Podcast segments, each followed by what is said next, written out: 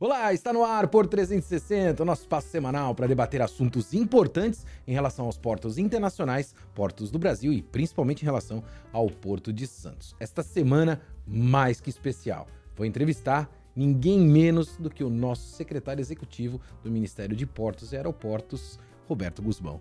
Roberto, que prazer te ter aqui no Porto 360. Muito obrigado pela tua presença. Porto 360 Patrocínio.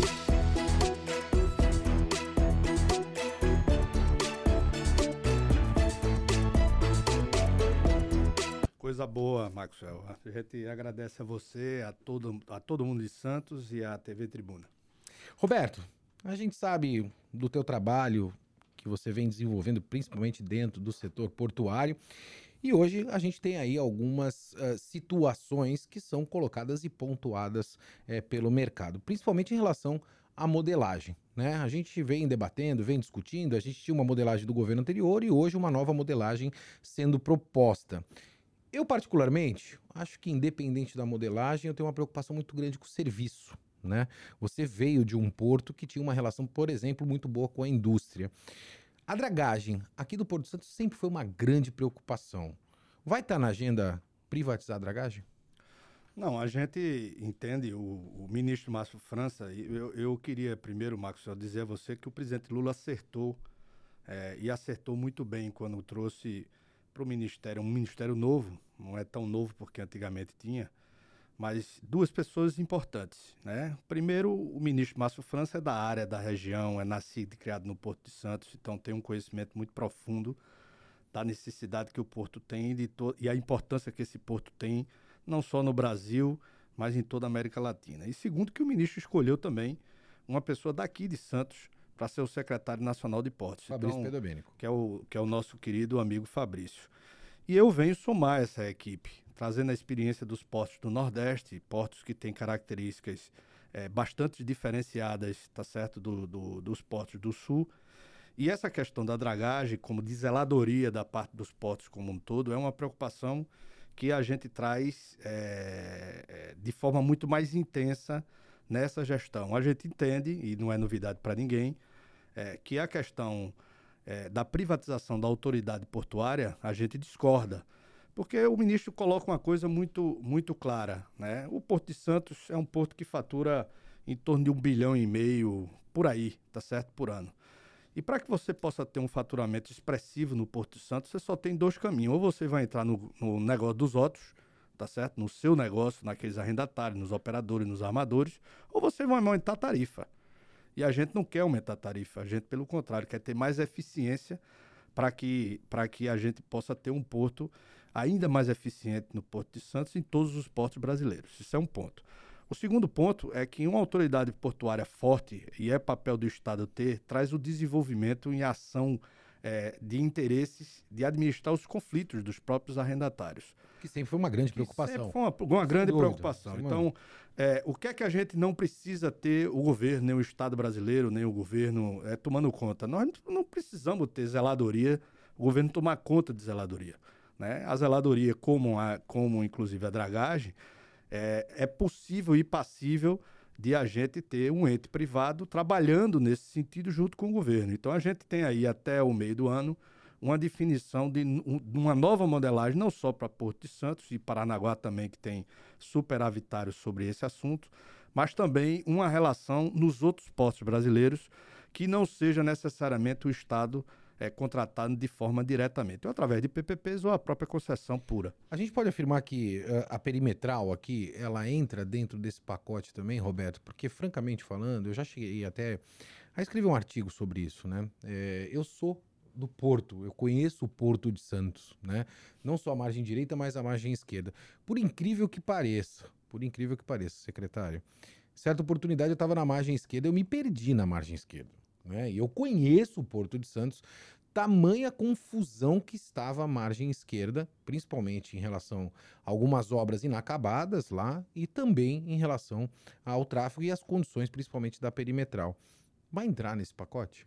Vai sim, claro. A gente não tem. O governo Lula e o ministro Márcio não tem nenhum receio da iniciativa privada e do recurso privado. O recurso privado é muito importante. Agora, não pode a gente ter no Porto de Santos, e a gente tinha uma, um objetivo para isso, investir quase apenas 24 milhões de reais por ano, quando um porto de Suape em Pernambuco, que são 25 milhões de toneladas, fatura 100. né? Investe 100, que digo. Então a gente tem em caixa recurso suficiente para aumentar os investimentos e ajudar o setor privado a incentivar esse desenvolvimento e o emprego. E é isso que a gente quer colocar. Eu sou empresário também, então eu acho é, extremamente importante quando o governo entra para complementar a ação. Aquilo que não tem vamos dizer assim, a pegada ou a viabilidade necessária, o governo faz o aporte para que a iniciativa privada é, ele venha né, para assumir aquele protagonismo que, de eficiência é, que ele normalmente tem em relação do governo. Então, sobre esse aspecto, tudo que for de zeladoria e daquilo que a gente convencer é, os órgãos de controle, como o Tribunal de Contas, de que é preciso fazer, sair da caixa, vamos dizer assim, da zeladoria, a gente vai fazer. E eu acho que essa proposta até o final, do, até o final desse semestre a gente vai ter. Roberto, você tem uma experiência incrível, né? Principalmente dentro de um porto que tem uma relação com a indústria fantástica. Eu tive a oportunidade já de visitar uh, o porto no qual uh, você capitaneou por muito tempo e a gente percebe essa relação do porto com a indústria. A gente sabe que a ZPE, por exemplo, está embaixo do guarda-chuva do Ministério da Economia, né? Isso vem para debaixo do Ministério uh, dos Portos, né? Essa é a minha primeira pergunta.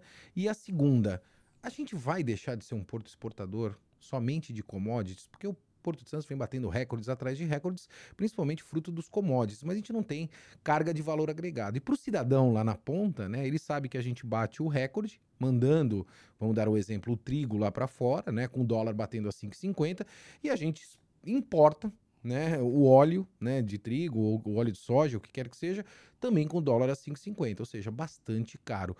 Não é o momento da gente incentivar a indústria nacional e parcela desse produto que é exportado, talvez ser um produto acabado aqui dentro do nosso país mesmo, para que a gente possa ter valor agregado na exportação de carga?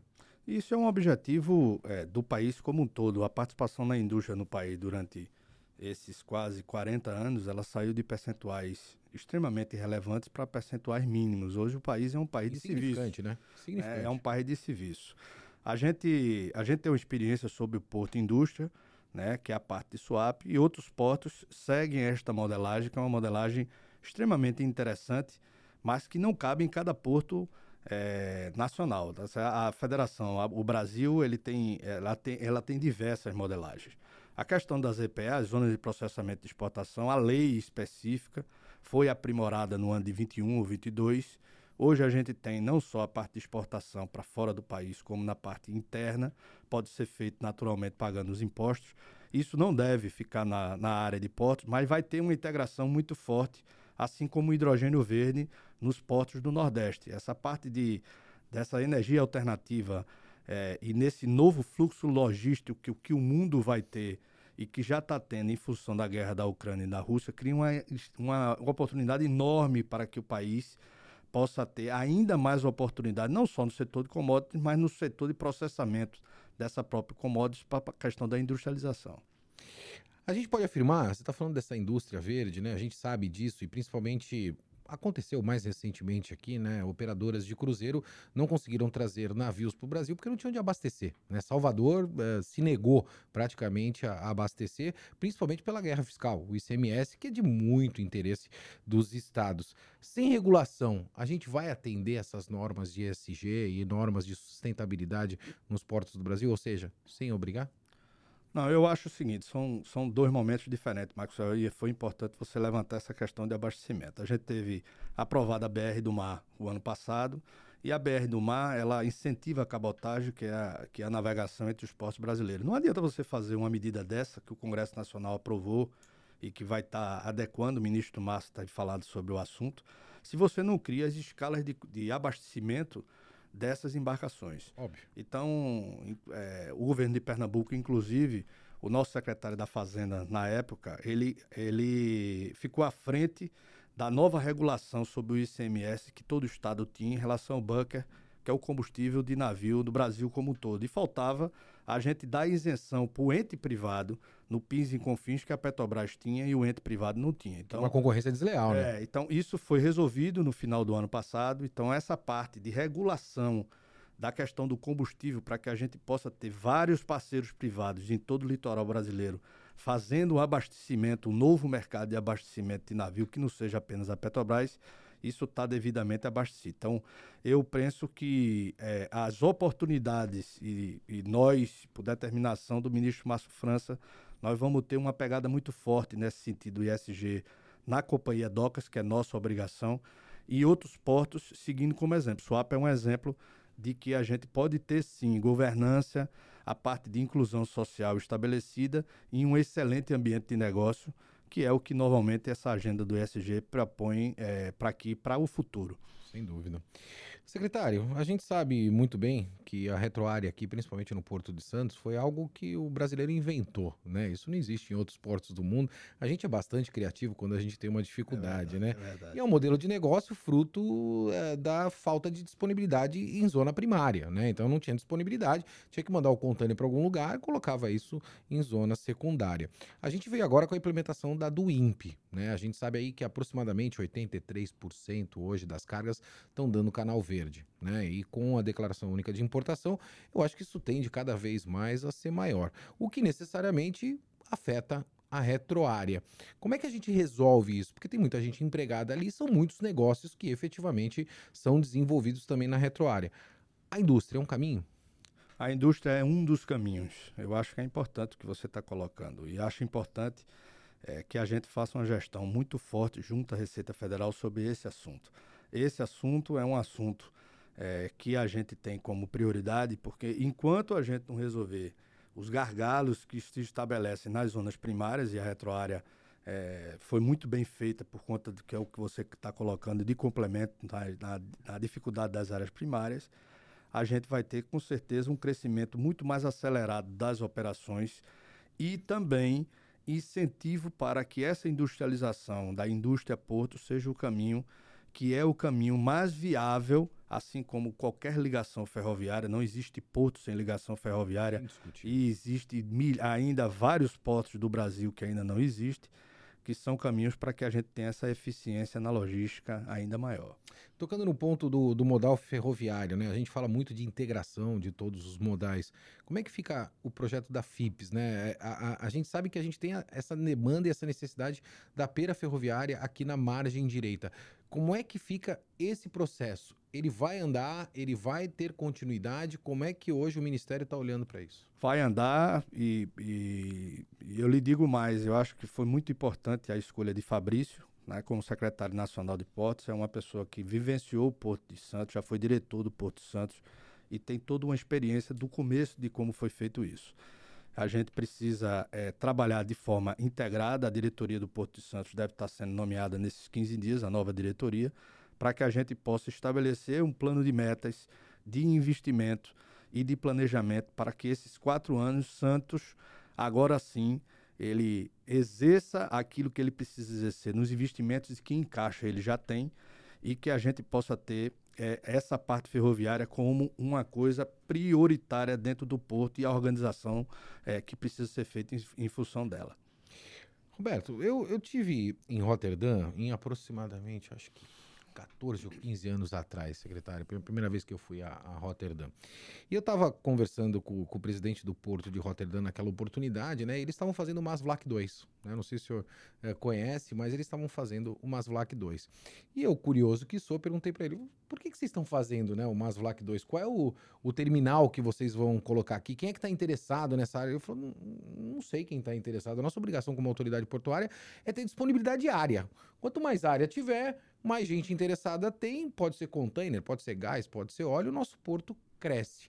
E aí a gente tem um STS-10 aqui, uma área nobre no Porto de Santos, que a gente não consegue destravar essa agenda. Como é que fica o STS-10?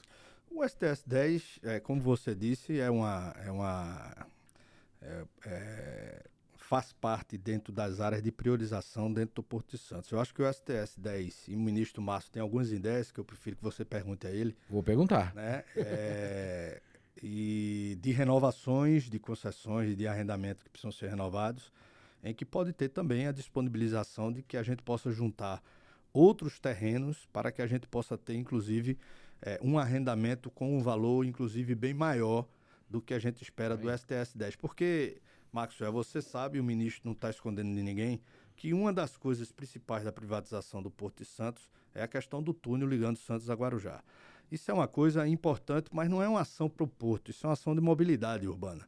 Exato. E o presidente Lula se sensibilizou com essa colocação é, do, do ministro Márcio, e a gente tem plena convicção e já fez, é, inclusive, um gesto importante na distribuição de lucro do, porto, do próprio Porto esse ano, de reter grande parte desse, desse, dessa lucratividade que o Porto Santos teve esse ano, para que a gente possa fazer caixa para, se for o caso, iniciar de forma imediata as obras a partir da atualização das, do projeto que já existe na dessa no estado de São Paulo. Então, são coisas fundamentais que precisam ser feitas, áreas que precisam ser é, bem estudadas, se não podem ser juntadas para um, um arrendamento ainda maior, para que a gente possa ter caixa para fazer esse investimento tão importante para essa área daqui.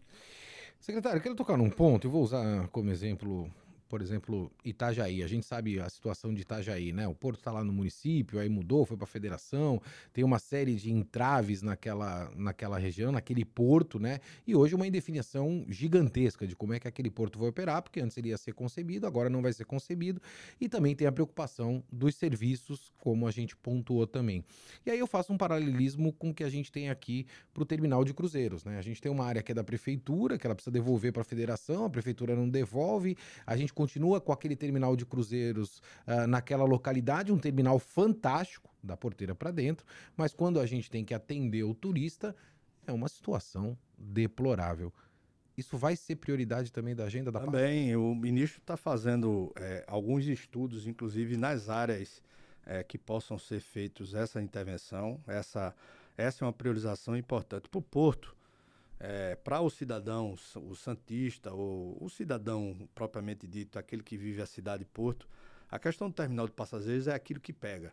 Né? Se você tem uma carga que deixa de, de vir um dia ou dois dias, o cidadão é, não sente muito isso na pele. Mas quando isso deixa de funcionar, o terminal de passageiros, seja daqui ou seja o passageiro do, é, do Porto do Rio de Janeiro ou outro canto, e essa área não é bem tratada, ou o turista não, é, não tem esse essa, essa recepção que precisa ser tinto, isso cria uma, uma dificuldade muito grande né, na relação Porto-Cidade. Então, o ministro, e isso eu digo mais uma vez, é uma coisa acertada, porque muitos dos ministros que entram na, na, é, na federação, em, alguns, em algumas áreas, são ministros que desconhecem a situação daquilo que precisam deles cuidarem. E no caso de Márcio, ele tem isso como priorização, porque ele acha, e isso está dentro do plano é, estabelecido por ele, que em seis localidades brasileiras, é, onde tem essa relação porto-cidade, a gente precisa criar ainda mais essa infraestrutura é, para que possa receber esse terminal de passageiros,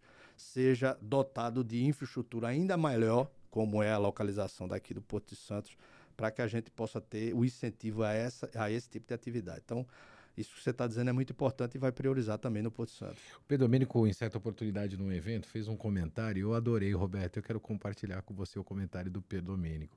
Ele disse o seguinte, terminal de cruzeiro bom é aquele que a gente não lembra. Né? Quando o terminal é bom, a gente não lembra dele, porque a gente chegou, foi bem atendido, a gente passou pelo terminal, embarcou super bem, então a gente não lembra do terminal. E eu concordei com ele na oportunidade, né? Eu cheguei a fazer cruzeiros já fora do país e eu não me recordo do terminal, por exemplo, de Forte Lauderdale, eu não lembro como era, né? Porque foi, foi tão, bem atendido, né? Foi, foi tão rápido que acabei não me recordando. Eu acho que é isso que a gente precisa per perseguir, né? Aqui a gente fica com uma imagem muito ruim aqui isso. no Porto de Santos, né? Isso. O turista fica com uma imagem, a gente recebe muito mal o turista aqui na nossa região. Secretário, a gente está chegando ao final do nosso programa, mas eu quero te fazer uma colocação que é uma pauta que eu sempre é, coloco e me preocupo, né? Como é que a gente atrai a nova geração para o setor portuário, né? A nossa geração, ela está hoje é, envelhecendo, né? É, o Maxwell está envelhecendo, o secretário está envelhecendo. A gente tem inúmeras lideranças envelhecendo, apesar que muitas delas já até brigaram comigo, né? E certas oportunidades falaram, pô, Maxwell, tá dizendo que eu estou ficando velho? Eu falei, não, não, estou dizendo o seguinte, as nossas lideranças estão envelhecendo dentro do setor portuário. A gente precisa atrair a nova geração, né? Porque é um mundo completamente disruptivo e a gente não vê programas de capacitação efetivos que funcionem para o setor portuário.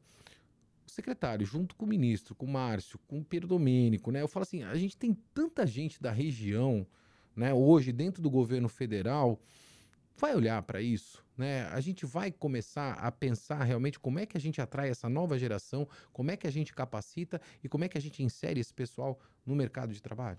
Só tem um jeito, que é a inovação. Sem dúvida. Inovação tecnológica. Eu acho que essa nova geração vem uma, uma geração é, muito intensa nessa, casa, nessa, nessa, nessa coisa da inovação. Eu venho de uma região é, que tem um setor de tecnologia muito intenso no Brasil, que é o conhecido como Porto Digital, que é um case um, é, estabelecido no Brasil como um todo e que fez com que Pernambuco saísse é, na frente é, do Brasil como um todo nessa área de tecnologia. E a gente, Swap, conseguiu atrair essa juventude, é, integrando o que a gente chama de faculdade de tecnologia lá, e mesmo Porto Digital, para dentro do Porto, criando oportunidades para essa juventude é, de criar simulações, criar é, é, programas é, muito importantes para que a gente possa acabar com o papel dentro do porto, ou seja, um porto sem burocracia.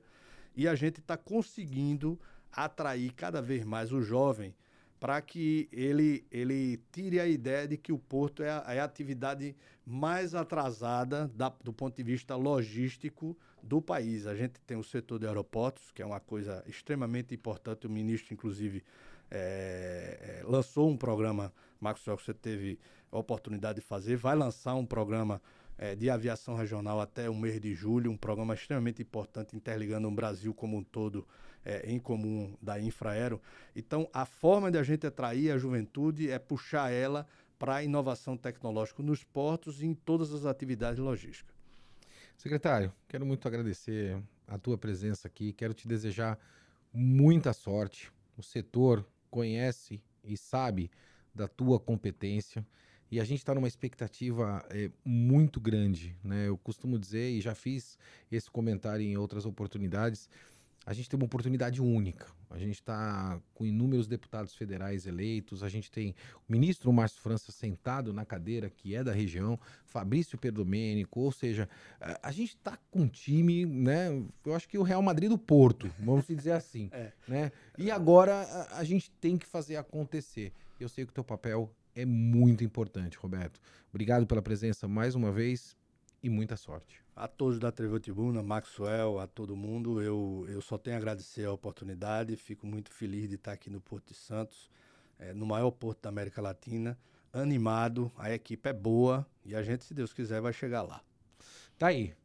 O secretário vai vir mais vezes, não só no Porto 360, mas ao longo do ano nos nossos eventos também. Eu vou ficando por aqui, como você bem sabe, movimentando sempre, é claro, muito mais do que informação. Forte abraço e até semana que vem.